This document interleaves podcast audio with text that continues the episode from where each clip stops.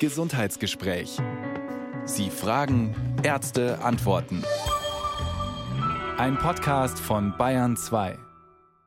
Willkommen zum Gesundheitsgespräch. Im Studio ist Ulrike Ostner. Gutes Sehen, Hilfe bei Augenerkrankungen. Unser Thema heute.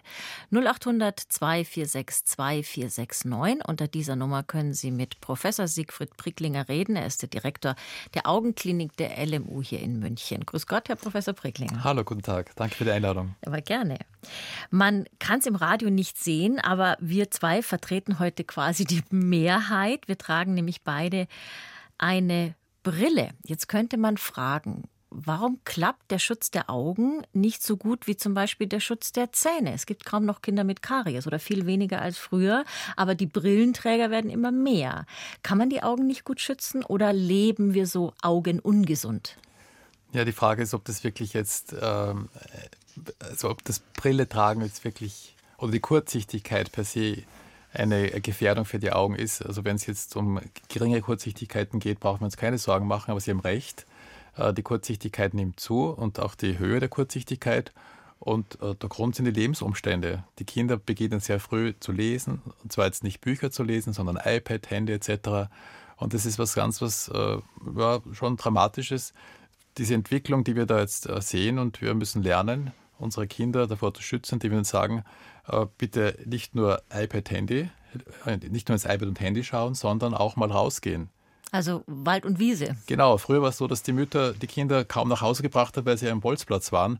Und heute ist es so, dass sie die Kinder hinauszerren müssen in den Garten, damit sie draußen spielen. Und genau das ist die beste Prophylaxe. Eine Stunde in die freie Natur, eine Stunde draußen spielen. Und die Wahrscheinlichkeit der Kurzsichtigkeit, die Wahrscheinlichkeit der Zunahme der Kurzsichtigkeit ist deutlich geringer. Also wäre die Prophylaxe doch gar nicht so schwierig. Die meisten, Sie haben es angesprochen, sind kurzsichtig. Und dann die Älteren, die werden dann dazu noch weitsichtig, die können nicht mehr so richtig lesen. Was kommt denn so in der Hitliste der Augenerkrankungen und jetzt der echten Augenerkrankungen danach? Was sind so die häufigsten? Probleme? Also die häufigsten Probleme sind äh, Gott sei Dank die, weniger dramatischen, das, das typische trockene Auge. Jeder mit 40, 50, 60, der eben auch wieder sehr viel liest, sehr viel drinnen ist, äh, sich wenig regeneriert, wenig Freizeit hat, wenig Möglichkeiten draußen spazieren zu gehen. Wir müssen ständig lesen, schauen ins iPad oder Fernsehen. Sicker, so heißt die Trockenheit, ist echt ein Problem, äh, das man aber allerdings auch wieder prophylaktisch ganz gut angehen könnte. Ähm, und dann sind es äh, die wirklich schlimmeren Erkrankungen, die häufig sind, sind Gott sei Dank äh, nicht so, bei weitem nicht so häufig wie die Kurzsichtigkeit, wie die Trockenheit. Der Klassiker wäre die altersbedingte Makrodegeneration, die im Laufe des Lebens dann auftritt bei älteren Menschen.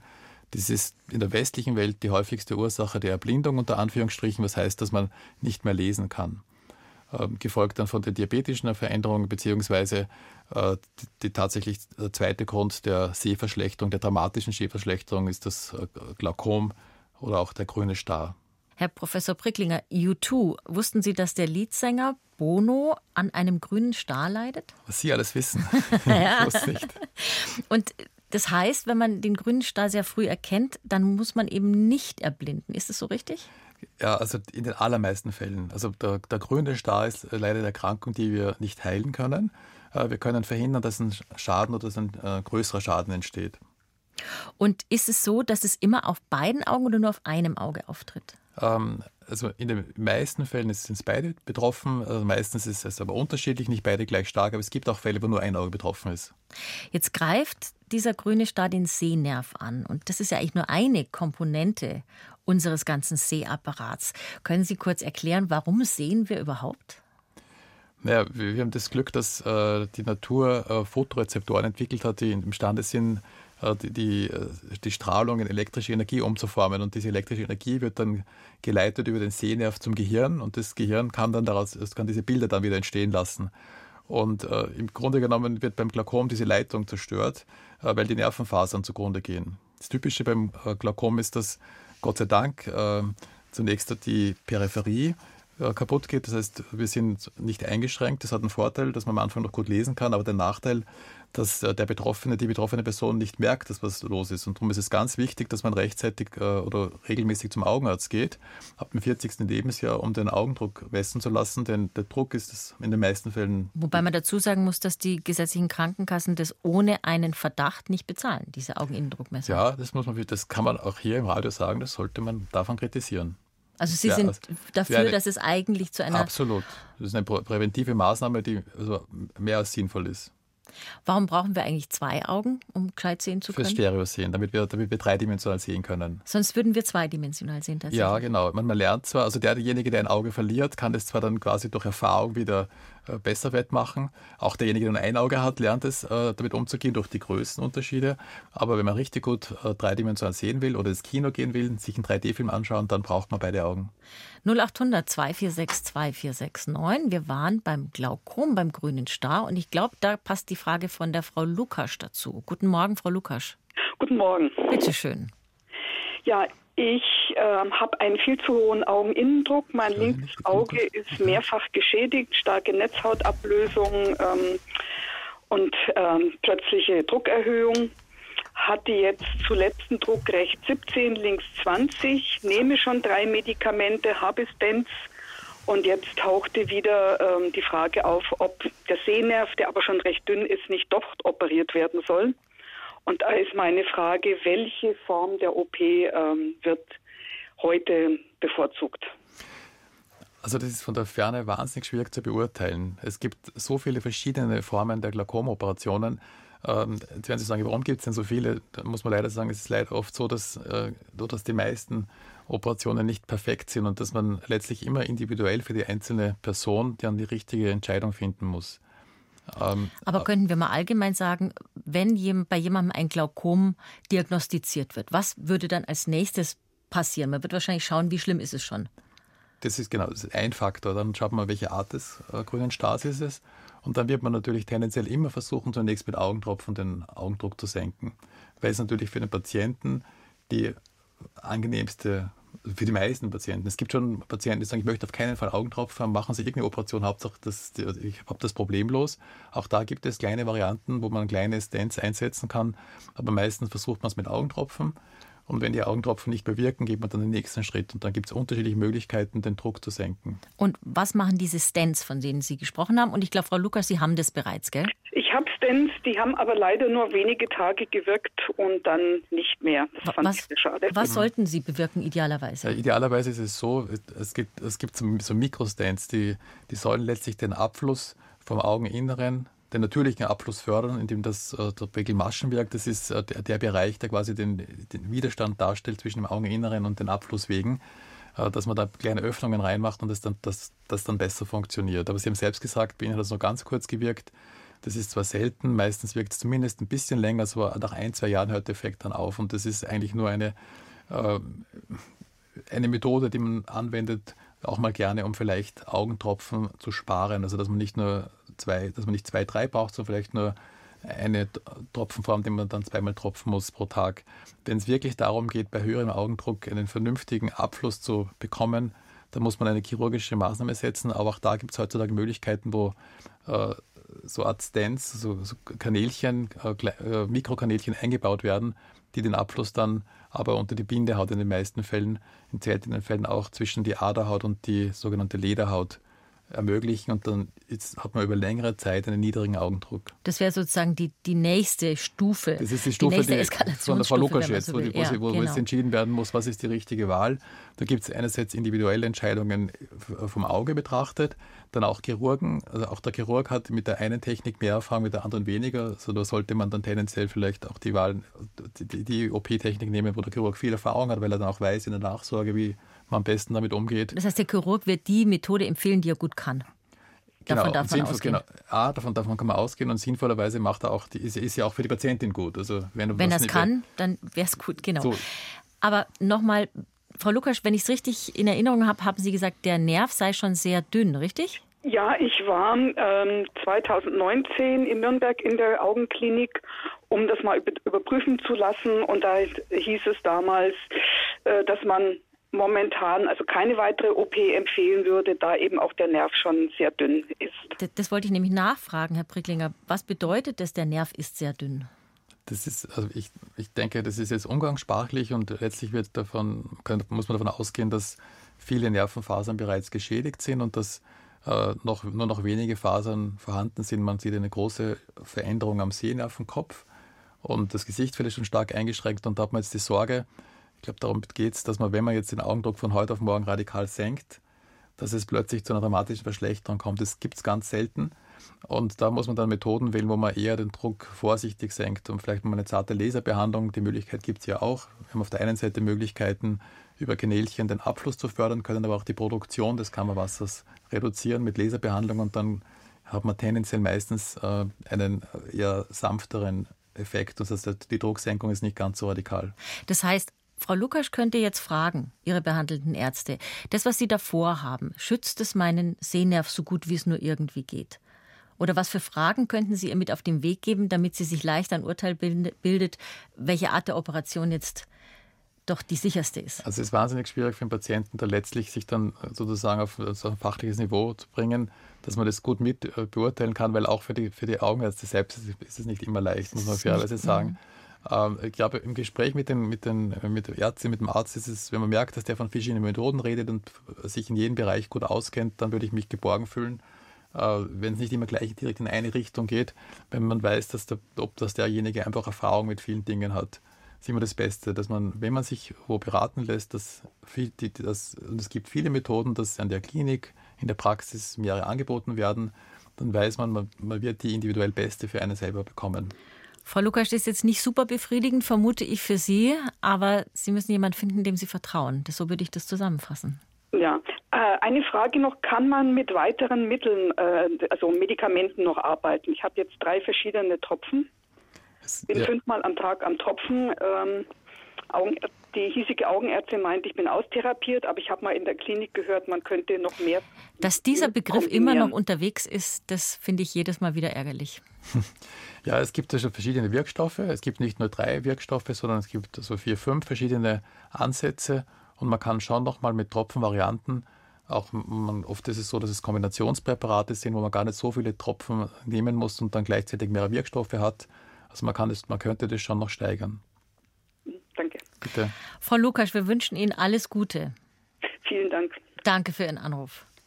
Tschüss. Tschüss.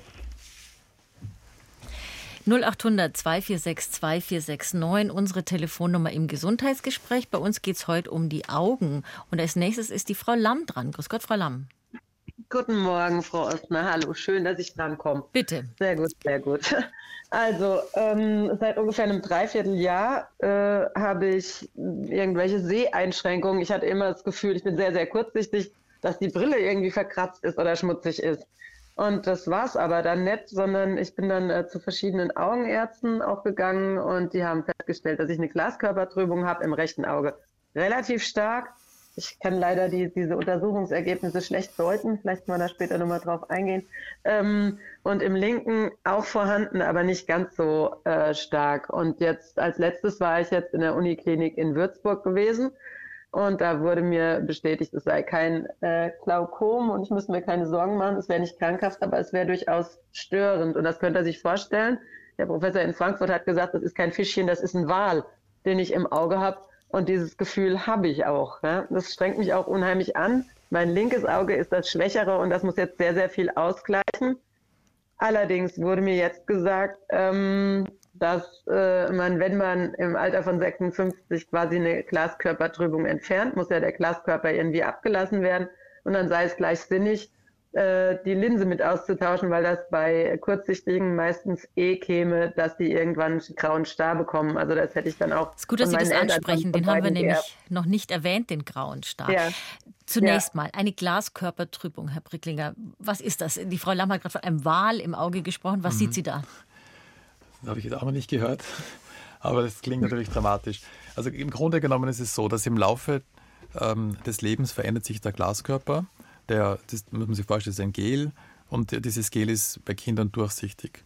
Und äh, im Laufe des Lebens verflüssigt sich das Gel und die festen Bestandteile werden dann plötzlich sichtbar. Und wenn sich der Glaskörper dann noch abhebt von der Netzhaut, also nicht die Netzhaut hebt sich ab, sondern der Glaskörper, Vorsicht, das ist ein physiologischer Prozess, kommt bei jedem Menschen vor, dann sieht man diese festen Bestandteile besser. Und gerade diese Grenzmembran hat eben dann so äh, Strukturen, die dann, äh, wie unsere Frau, Frau Lamm jetzt das Wahl, äh, wahrnimmt, und wenn die dann genau vor dem Zentrum des Sehens herumschwimmen, ist das, kann das sehr störend sein. Ähm, Mouche volante nennt man das doch so normalerweise, die fliegenden Mücken. Die Mouche, die Mouche volante, also offensichtlich gibt es Fische und Haie, Wale. Aber gesagt, normalerweise ist es so, dass diese Trübungen sich absetzen auf der einen Seite oder im Laufe der Zeit ähm, das, das Sehen, also das Gehirn lernt, die unangenehmen optischen Phänomene zu unterdrücken. Das heißt, sie haben es zwar noch, wenn sie sich dann bewusst auf einen weiß-hellen Hintergrund sehen, können sie wieder wahrnehmen, aber im täglichen Leben stört es nicht mehr. Das heißt, wir warten immer sehr, sehr, sehr lange ab, weil die Beschwerden besser werden. Sollte es tatsächlich so sein, dass dann so ein Teilchen immer noch groß im Zentrum rumspringt und sie täglich gestört sind, dass sie in der Arbeit, beim Bildschirmarbeit und so weiter wirklich eingeschränkt sind, dann gibt es zwei Möglichkeiten. Die eine Möglichkeit ist, dass man mit dem Laser dieses Teilchen zertrümmert. Äh, da muss man aber vorsichtig sein, das darf dann nicht zu einer Netze, nicht zu einer Linse sein, sonst werden diese Strukturen mitgeschädigt. Und man muss sich auch bewusst sein, dass das nicht wirklich verdampft wird, sondern dass dann ein großes Stückchen mehrere kleine sind. Oder, ja. und das, äh, den Weg bevorzuge ich dann, wenn dann wirklich ganz klar ist, wir haben ein Jahr gewartet, es, ist, es wird nicht besser, die Patienten sind einfach in ihrer Lebensqualität maximal eingeschränkt. Dann wird es chirurgisch entfernt mit einer sogenannten Vitrektomie, einer Glaskörperoperation, wo quasi umgangssprachlich der Glaskörper abgesaugt wird. Ähm, wenn Menschen jetzt noch jünger sind, also wir sind, sagen wir, mit 50, ähm, da ist klar natürlich mit so einer Operation das Risiko, unter Anführungsstrichen Risiko, weil es nichts wirklich Schlimmes ist, dass die Linsentrübung schneller voranschreitet, dass man schneller einen grauen Star bekommt. Aber Bevor wir aber zum grauen Star kommen, würde ich an der Stelle gerne noch mal eine Schleife drehen und die Frau Peters mit zu uns in die Runde holen. Frau Peters, oh, irgendwas pfeift bei Ihnen? Jetzt geht's besser. Frau Peters, ja, bei Sie mir ähm, ist es, würde ich mal sagen, ganz ähnlich. Vielen Dank, deswegen hole ich Sie jetzt dazu. Ja, weil ähm, ich habe das jetzt seit ungefähr, sagen wir mal, vier, vier fünf Monaten. Also, ähm, dass ich, also ich habe das immer als Pantoffeltierchen bezeichnet, weil äh, das ein Bild ist aus dem, aus dem Chemieunterricht aus meiner Schulzeit. Das ist mir in stetiger Erinnerung geblieben unter Mikroskop. Ähm, das sind solche, solche Fäden, die, die, nun ja, die eben die Umrisse eines Pantoffeltierchens oder etwas in der Art haben. Und die sind unglaublich störend. Angefangen hat es mit Blitzen im rechten Auge und dann kam das Kartoffeltierchen ebenfalls im rechten Auge. Und jetzt seit ein paar Tagen merke ich, ähm, dass diese Fäden auch im linken Auge auftreten und mein Augenarzt meint, das sei eine Alterserscheinung und ich müsse mich damit abfinden.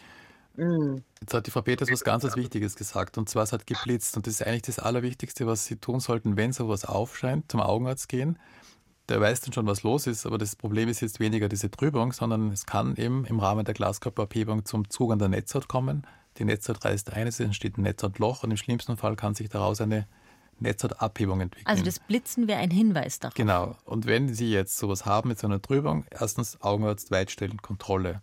Und danach immer wieder darauf, also dann sollten Sie versuchen, es zu ignorieren, denn Sie können in den meisten Fällen eben damit rechnen, dass Sie das irgendwann nicht mehr wahrnehmen.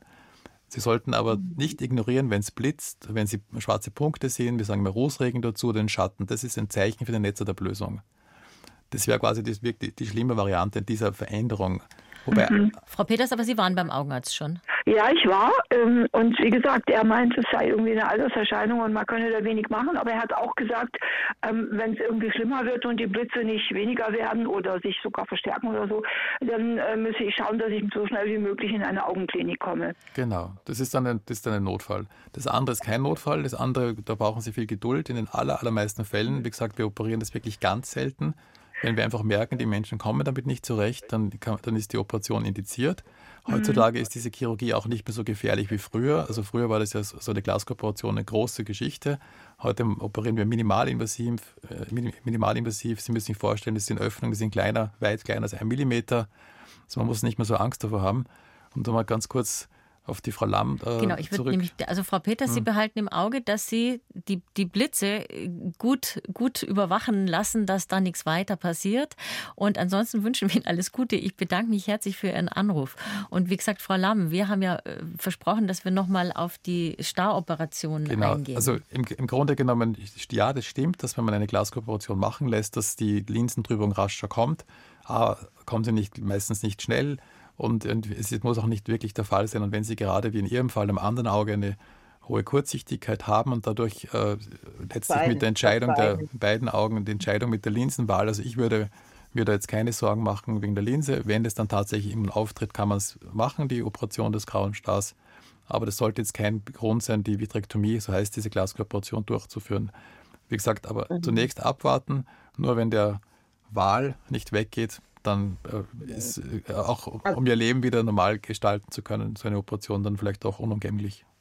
Darf ich nochmal was fragen? Klar. Ähm, also bei mir hat es nicht geblitzt im, im Auge, sondern es ist einfach nur wirklich trübe. Ich habe auch nicht dieses Pantoffeltierchen und ich habe nicht die Fäden im Auge, ich habe nicht diese Mouche die die ganze Zeit rumwollen, sondern ich habe wirklich so ein, also wie so ein, wie so ein Fleck, wie so ein, was weiß ich, wenn du so, ein, so eine matschige Scheibe hast dann guckst durch.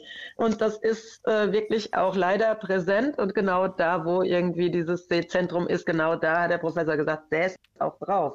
So, jetzt, äh, wenn ich das machen lassen würde, weil es mich wirklich stört und weil ich im Nahbereich, also ich muss mein Auge ganz komisch halten und dann sehe ich es trotzdem nicht.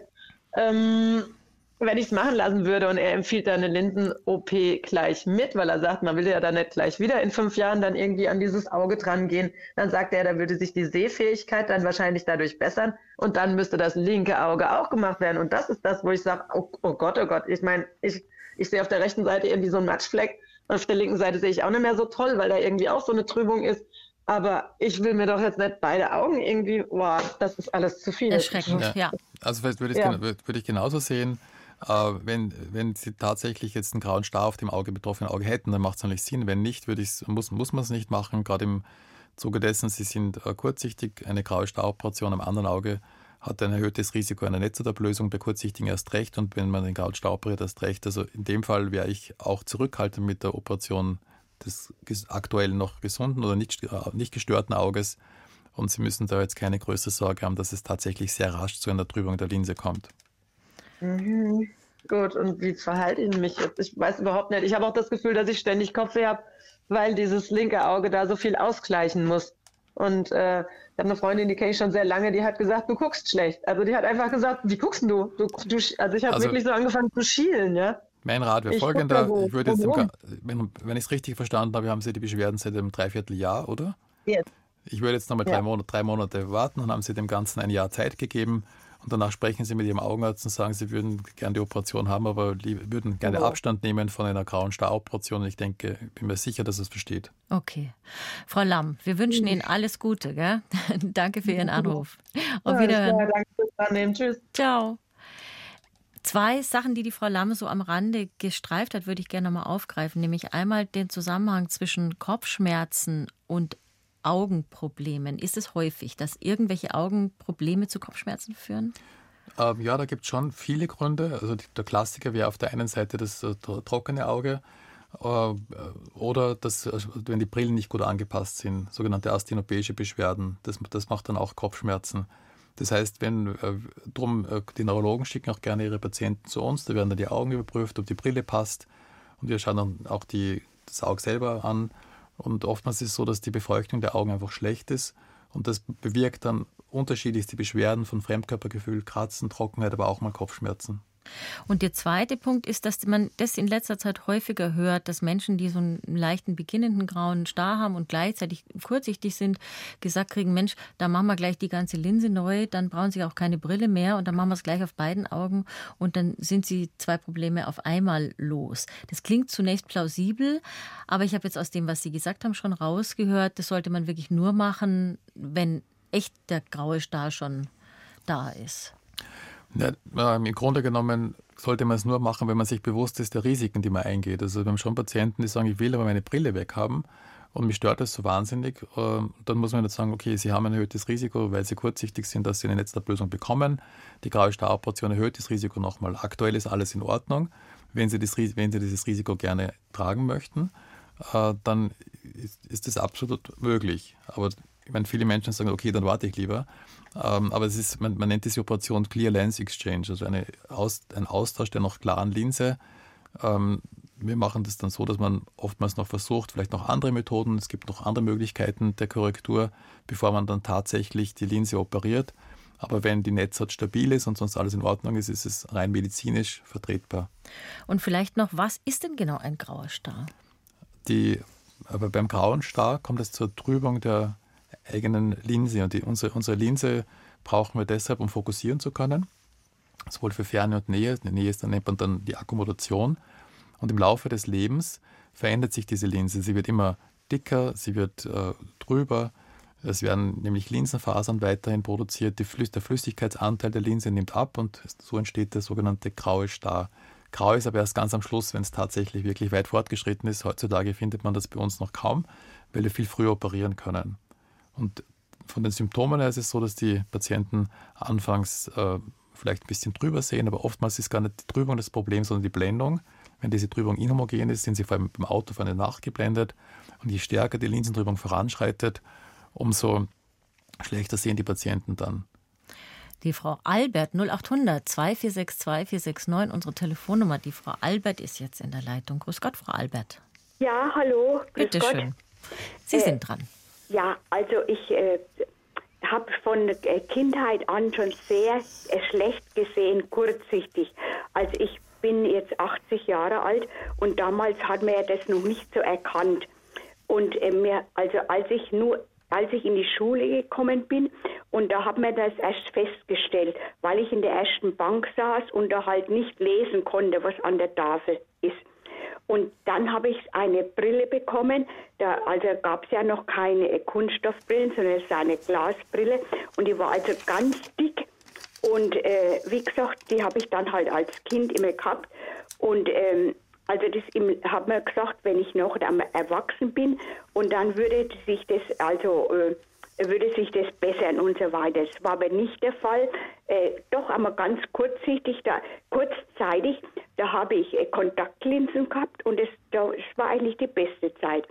Ja, und dann habe ich den äh, grauen Star gekriegt und dann bin ich in der Uniklinik in Erlangen operiert worden und da war ich jede, mit jedem Auge acht äh, Tage stationär mit Vollnarkose und da hat mir die Linsen entfernt und hat mir gleichzeitig eine äh, neue Linse eingesetzt mit einer gewissen Dioptrienstärke. Also ich hatte zuletzt 23 Dioptrien gehabt. Um Gottes Willen, ja. Also, und da hat mir das darf ich kurz einhaken, Frau Albert? Ja. Herr, Herr Pricklinger, 23 Dioptrien, das kann man sich gar nicht vorstellen. Also ich oute mich jetzt, ich habe fünf und ich denke schon ohne Brille, ich bin hilflos. Also das ist wirklich eine außergewöhnlich hohe Kurzsichtigkeit und da kann man dann auch von Erkrankung sprechen, weil äh, wenn jetzt jemand zwei, drei, vier, fünf Dioptrien hat, das ist keine wirklich richtige Erkrankung, hat gewisse höhere Risiken für andere Erkrankungen. Nur äh, bei der Frau Albert ist es so, dass alleine durch die äh, hohe Kurzsichtigkeit die Risiken für andere Erkrankungen wie Netzhautablösung, wie eine, es gibt eine Makulopathie, also auch eine Erkrankung des Zentrums des Sehens bei Kurzsichtigen extrem hoch ist. Das lässt sich fast nicht verhindern. Und das, äh, ihre Geschichte wundert mich gar nicht mit einer, das Auge ist nämlich extrem lang mit 23 Dioptrien bis zu 3 cm und normal sind es 2 cm. Und da kann man letztlich dann auch heute nicht, Frau Albert, da müssen wir jetzt nicht traurig sein, auch heute würden Sie wahrscheinlich die gleiche, den gleichen Verlauf Ihrer Erkrankung erleben müssen wie damals vor doch 60 Jahren. Jetzt, und, und an der Netzhaut sind Sie auch schon operiert worden, Frau Albert, gell? Nein, also äh, äh was wollte ich sagen? Mir, mir hat immer festgestellt, also die Netzhaut sitzt fest. Den, äh, und dann bin ich aber noch einmal, äh, wie sagt man, äh, ähm, äh also ähm, gelasert worden, gelasert worden. Und dann habe ich noch, äh, äh, sind die Sehnerven rechts und links vom Auge also verkürzt worden, das haben wir die Schieloperation genannt. Und weil das vorher ja gar nicht aufgefallen ist, dass ich da zweierlei sehe. Und jetzt also ist es wirklich, das rechte Auge ist schlechter geworden nach der äh, grauen Staroperation. Beim, die linke Seite ist etwas besser ausgefallen. Und jetzt habe ich also das Problem, man hat mir gesagt, also an der Netzhaut kann man nichts machen. die wird immer dünner und so weiter und es sind schon Bereiche abgestorben. Also ich sehe nicht mehr, äh, ich habe den sogenannten Tunnelblick. Ne? Äh, und auf jeden Fall, jetzt wird auch, also wenn ich, ich kann jetzt fast nicht mehr lesen und wenn ich jetzt rausgehe, ich erkenne keine Gesichter mehr. Ich muss dann immer sagen, redet mich an und ich höre es dann an der, an der, an der Sprache, wer es ist.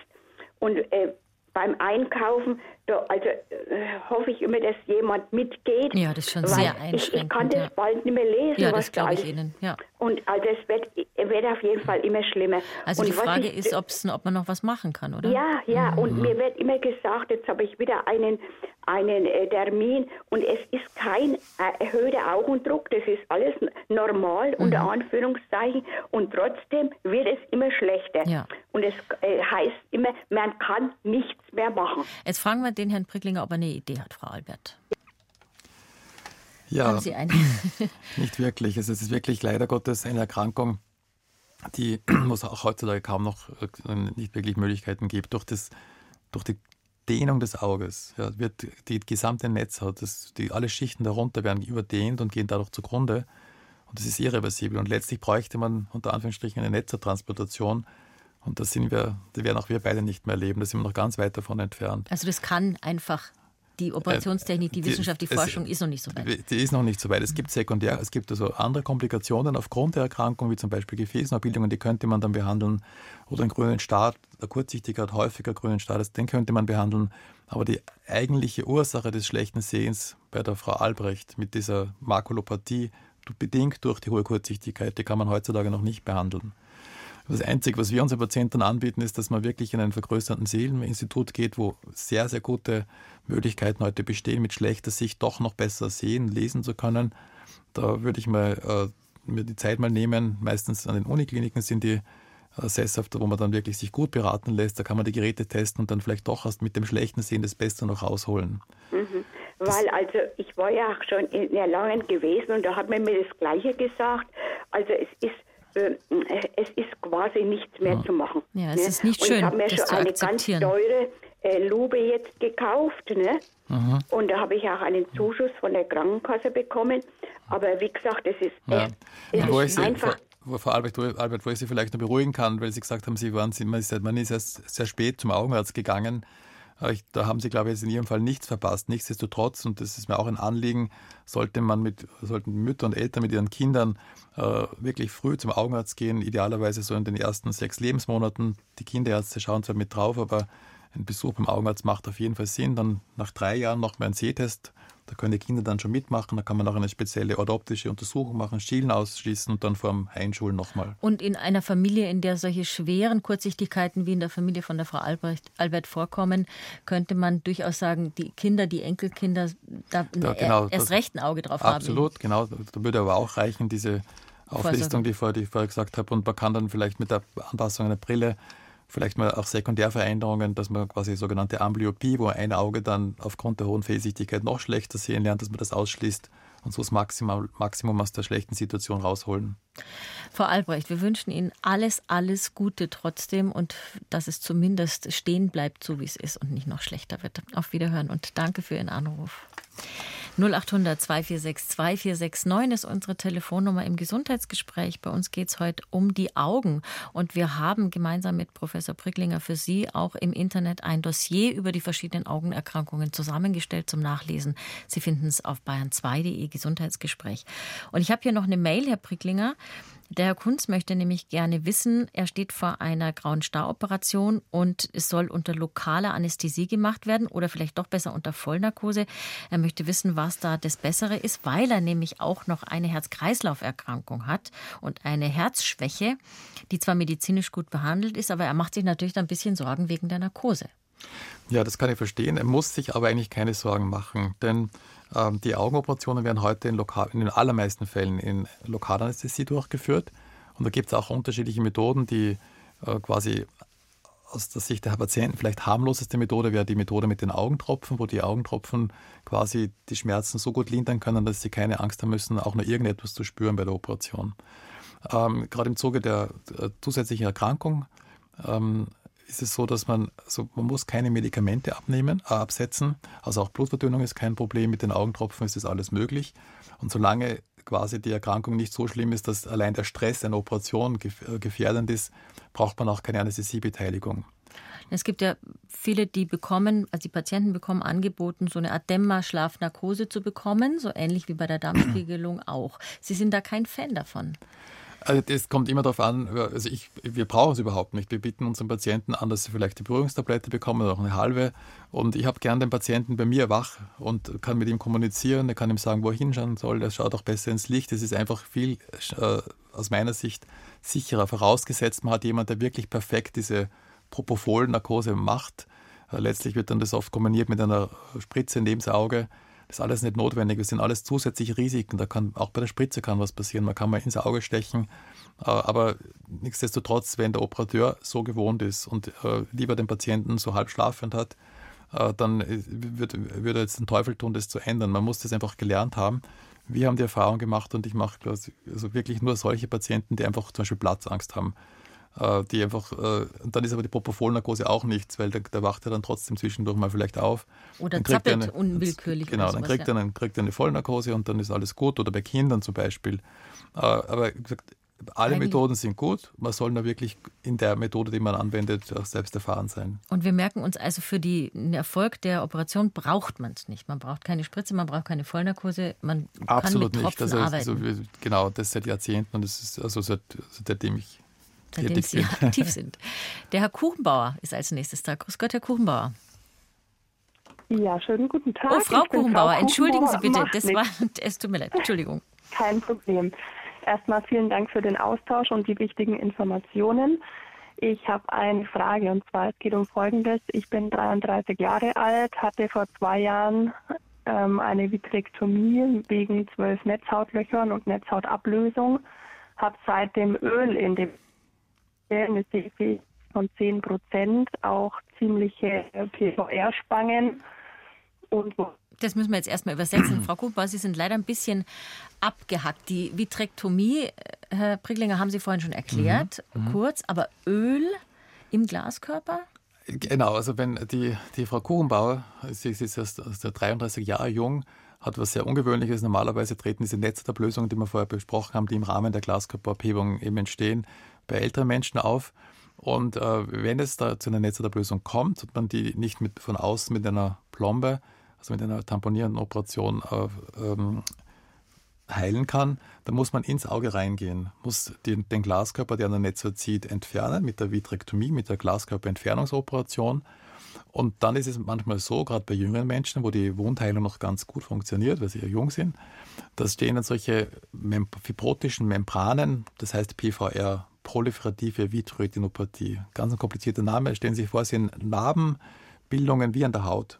Und diese, die Narben schrumpft und zieht an der Netze, zieht die Netze wieder ab. Und da hilft dann äh, quasi nichts anderes als eine Öltamponade zu nehmen. Das Öl ist nämlich äh, quasi, bleibt im Auge drinnen, drückt die Netze über längere Zeit an und unterdrückt auch ein bisschen diese Vernarbungsreaktion und hat die Netze Zeit, mit dem Untergrund wieder zu vernarben und im Endeffekt dann auch liegen zu bleiben, wenn das Öl wieder entfernt wird.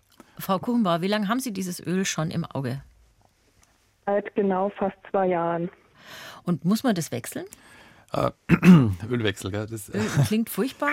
äh, im, im, Grunde genommen ist das Ziel natürlich schon, dass man das Öl wieder entfernt, beziehungsweise dass man es äh, früher entfernt als nach zwei Jahren. Es gibt allerdings Situationen, wo auch mit allen Mitteln, allen äh, Möglichkeiten der medizinischen, augenärztlichen Kunst es einfach nicht gelingt, die äh, Netzhautveränderungen, diese PVR-Membranen zu entfernen. Die Netzhaut selbst ist dann verändert, sodass man das Öl tatsächlich belassen muss. Ähm, wenn ich es gesehen habe, wie oft sind Sie operiert worden, Frau Kuchenbauer? Zweimal. Und das zweite Mal kam Öl rein? Richtig.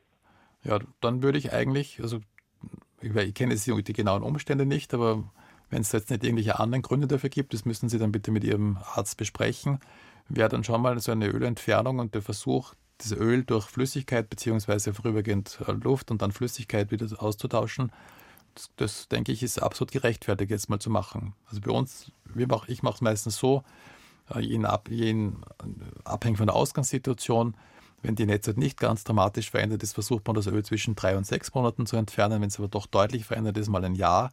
aber spätestens nach einem Jahr soll es rauskommen. Denn das Öl kann auch Nebenwirkungen machen, kann emulsifizieren.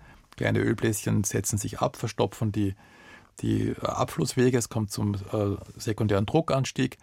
Und dann macht es auf jeden Fall Sinn, mal das Öl zu entfernen. Oder, und das muss auch ab und an mal der Fall sein, dass man das Öl dann austauscht.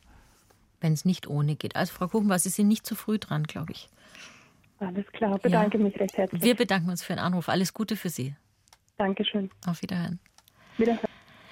Jetzt haben wir noch gar nicht, Herr Professor Pricklinger, über das trockene Auge so richtig gesprochen. Und auch dazu haben wir eine Anruferin, die Frau Bogner. Frau Bogner, grüß Gott. Ja, grüß Gott. Bitte. Ich habe, ich bin gleich, muss ich gleich sagen, ich bin 92, 92 Jahre alt und habe ab und zu Kratzen im Auge. Vor allen Dingen ist es ganz schlimm, wenn die Sonne so gleißend ist. Aber ich habe es auch schon gehabt, wenn es trüber ist. Ich nehme Theodolot-Tropfen äh, und wenn es ganz schlimm ist, mache ich die bis zu sechs Mal am Tag. Und ich habe auch meinem HNO-Arzt erzählt, dass die Nase zugleich auch läuft. Und da hat er mir Nasipral verschrieben. Das nehme ich dann eben auch, aber äh, immer morgens und abends, auch wenn die Augen in Ordnung sind. Und die Frage. Und jetzt wollte ich fragen, ich war dann bei einem zweiten Augenarzt und der hat mir gesagt, das ist eine Alterserscheinung, damit müssten sie leben. Ja, wobei. Weil die Lieder nicht mehr so gut schließen und äh, ja. Ja, also im Grunde genommen sind es mehrere Aspekte. Der eine Aspekt ist der, dass äh, im Laufe des Lebens sich äh, die, die Befeuchtung der Augen verändert. Also wir haben einen Schutzap unser, unser Schutzapparat ist der Tränenfilm und dieser Tränenfilm, der befeuchtet. Äh, darf ich noch sagen, wenn Sie ein bisschen langsamer sprechen, mein Hirn geht nämlich auch nicht mehr. Alles klar, Entschuldigung, das danke. Ähm, sollte, sollte man mich öfter erinnern. Uns alle, äh, glaube ich. Danke, Frau Buckner. Also im Grunde, im Grunde genommen ist es so, dass. Ja, gleich 92. Ja, ja, aber Sie, Sie, Sie, klingen, Sie klingen nicht wie 92. Gratuliere. Ich fühle äh, mich auch nicht so, nur das mit dem Gen ist schlecht. Das, Hirn, genau. das Hirn arbeitet wie 50, würde ich mal sagen. aber jetzt schauen wir mal, was wir mit den jetzt Augen Schauen wir, was wir mit den Augen machen können. Also Sie machen alles richtig. Im Moment, ähm, aber wir haben noch vielleicht ganz kurz erklärt, damit, damit die Augen gut befeuchtet sind, ähm, sollte, sie, sollte der sogenannte Tränenfilm, das ist eine Schutzschicht, das besteht aus bisschen Fett, bisschen Wasser. Äh, ist, diese Schutzschicht sollte regulär aufgebaut sein. Leider ist es so, dass im Laufe des Lebens, und das beginnt nicht erst mit 90, sondern mit 40, 50, ist eine, das ist die Volkserkrankung schlechthin, ist dieses, ist dieses äh, Mischverhältnis nicht mehr so optimal. Und dann reißt der sogenannte Tränenfilm auf und wir bekommen die Beschwerden wie äh, Trockenheit, Fremdkörpergefühl und reflektorisch versucht das Auge es zu kompensieren und produziert Flüssigkeit, die Tränenflüssigkeit. Die ist aber nicht so gut zusammengesetzt, wie man es bräuchte. Und abgesehen davon wird es meistens zu viel produziert und dann tränen die Augen. Das ist das, was Sie haben. Es kann aber jetzt natürlich auch sein, dass die Augen tränen, weil zum Beispiel der Abfluss verstopft ist, daher vom, vom HNO-Arzt die Augen tropfen, oder dass die Lidstellung nicht gut ist. Die Lidstellung kann man korrigieren, die, die, die Nasentropfen kann man gehen, um den Abfluss zu verbessern. Und sollte tatsächlich der Abfluss vom Auge zum, zur Nase verstopft sein, dann kann man es auch mehr operativ versorgen. Also das muss geregelt sein. Wenn das alles in Ordnung ist, sprich Lid, Tränenkanal und Nase frei, dann äh, müssen Sie mit Tropfen arbeiten. Und da gibt es unterschiedlichste verschiedene Formen der Tropfen. Die einen findet der andere besser, der eine, also die, die, jeder soll versuchen, was für ihn besser ist. Und wenn das alles nichts hilft, dann kann man auch mal entzündungshemmende Tropfen geben. Oder eben, wenn zum Beispiel die Lider entzündet sind und dadurch die Produktion des Tränenfilms nicht äh, regelrecht ist, dann können auch die Lidränder entsprechend durch eine Lidkantenpflege gereinigt werden und auch nochmal unterstützend für den Tränenfilm dann besser arbeiten. Also, was auf jeden Fall nicht stimmt, Herr Pricklinger, ist die Aussage, die die Frau Bugner bekommen hat, das ist halt das Alter und da kann man jetzt überhaupt nichts mehr machen, oder? Sehe ich das richtig? Nein, überhaupt nichts mehr. Das ist sicher nicht, ist sicher nicht richtig. Die, das Einzige, was wahrscheinlich, was, was leider Gottes stimmt, man, es, es ist eine Nebenerscheinung, die uns ein Leben lang dann bleibt, je nachdem wie das Wetter, je nachdem wie, wie, die, wie das Klima gerade ist, wie viel man liest, wie, die, wie ähm, im Winter zum Beispiel, wenn es kälter ist, ist es problematischer. Das fand ich auch interessant als Erkenntnis, dass das trockene Auge, wenn es kalt ist, tränt. Genau, das ist das, was Ganz ich gerade versucht habe vorher ja, zu erklären. Genau. Das ist ein, ein Reflex, ein, ein, Schutzreflex des Auges, der versucht, das trockene Auge zu kompensieren. Frau Bogner, also, Sie haben Ich habe nicht das Gefühl, dass das Auge äh, nass ist. Ja, ab, sondern es ist äh, kratzt. So, so, genau, dann machen Sie es aber genau richtig, Frau Bogner, dass Sie die Augentropfen nehmen, wenn immer Sie die Beschwerden haben. Man ja, die nehme ich ja bis zu sechs Mal am Tag. Ja, aber Sie dürfen es sogar öfter nehmen, Frau Bogner. Ist, also die Augen gewöhnen sich nicht dran. Brauchen Sie keine Sorge haben. Soll ich Ihnen sagen, welches Präparat ich nehme? Sie haben es vorher schon genannt und es ist äh, grundsätzlich so, dass Sie, wenn Sie das Präparat gut vertragen, dann ist es gut. Und es ist, Sie machen, also es gibt kaum, es gibt so viele verschiedene Produkte, die einen ein bisschen mehr Fett, die anderen ein bisschen mehr wenig, bisschen weniger. Letztlich ist entscheidend, wie Sie es empfinden. Brennt das, brennen die Tropfen, ja oder nein?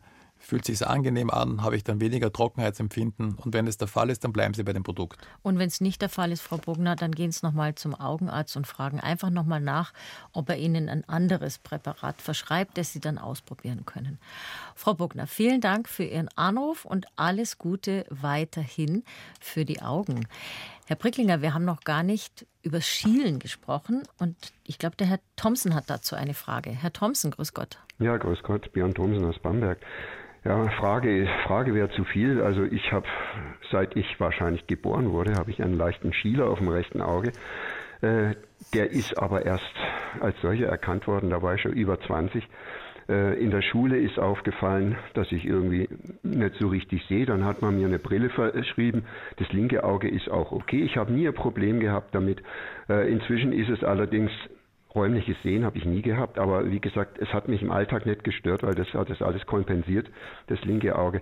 Jetzt ist allerdings meine Frage, äh, warum war das damals, also ich bin Baujahr 59, äh, war es damals in den frühen 60er Jahren äh, noch nicht üblich, dass man äh, quasi schon die kleinen Kinder auf sowas angeschaut hat, weil meine Mutter hätte da garantiert was gemacht, wenn sie es gesehen hätte, äh, weil die, die hat sich um alles gekümmert äh, und, und, keine Untersuchung ausgelassen und irgendwie solche Sachen. Ähm, ja, äh, Herr, Herr Thompson, das, das ist jetzt, also null Vorwurf müssen Sie Ihrer Mutter machen.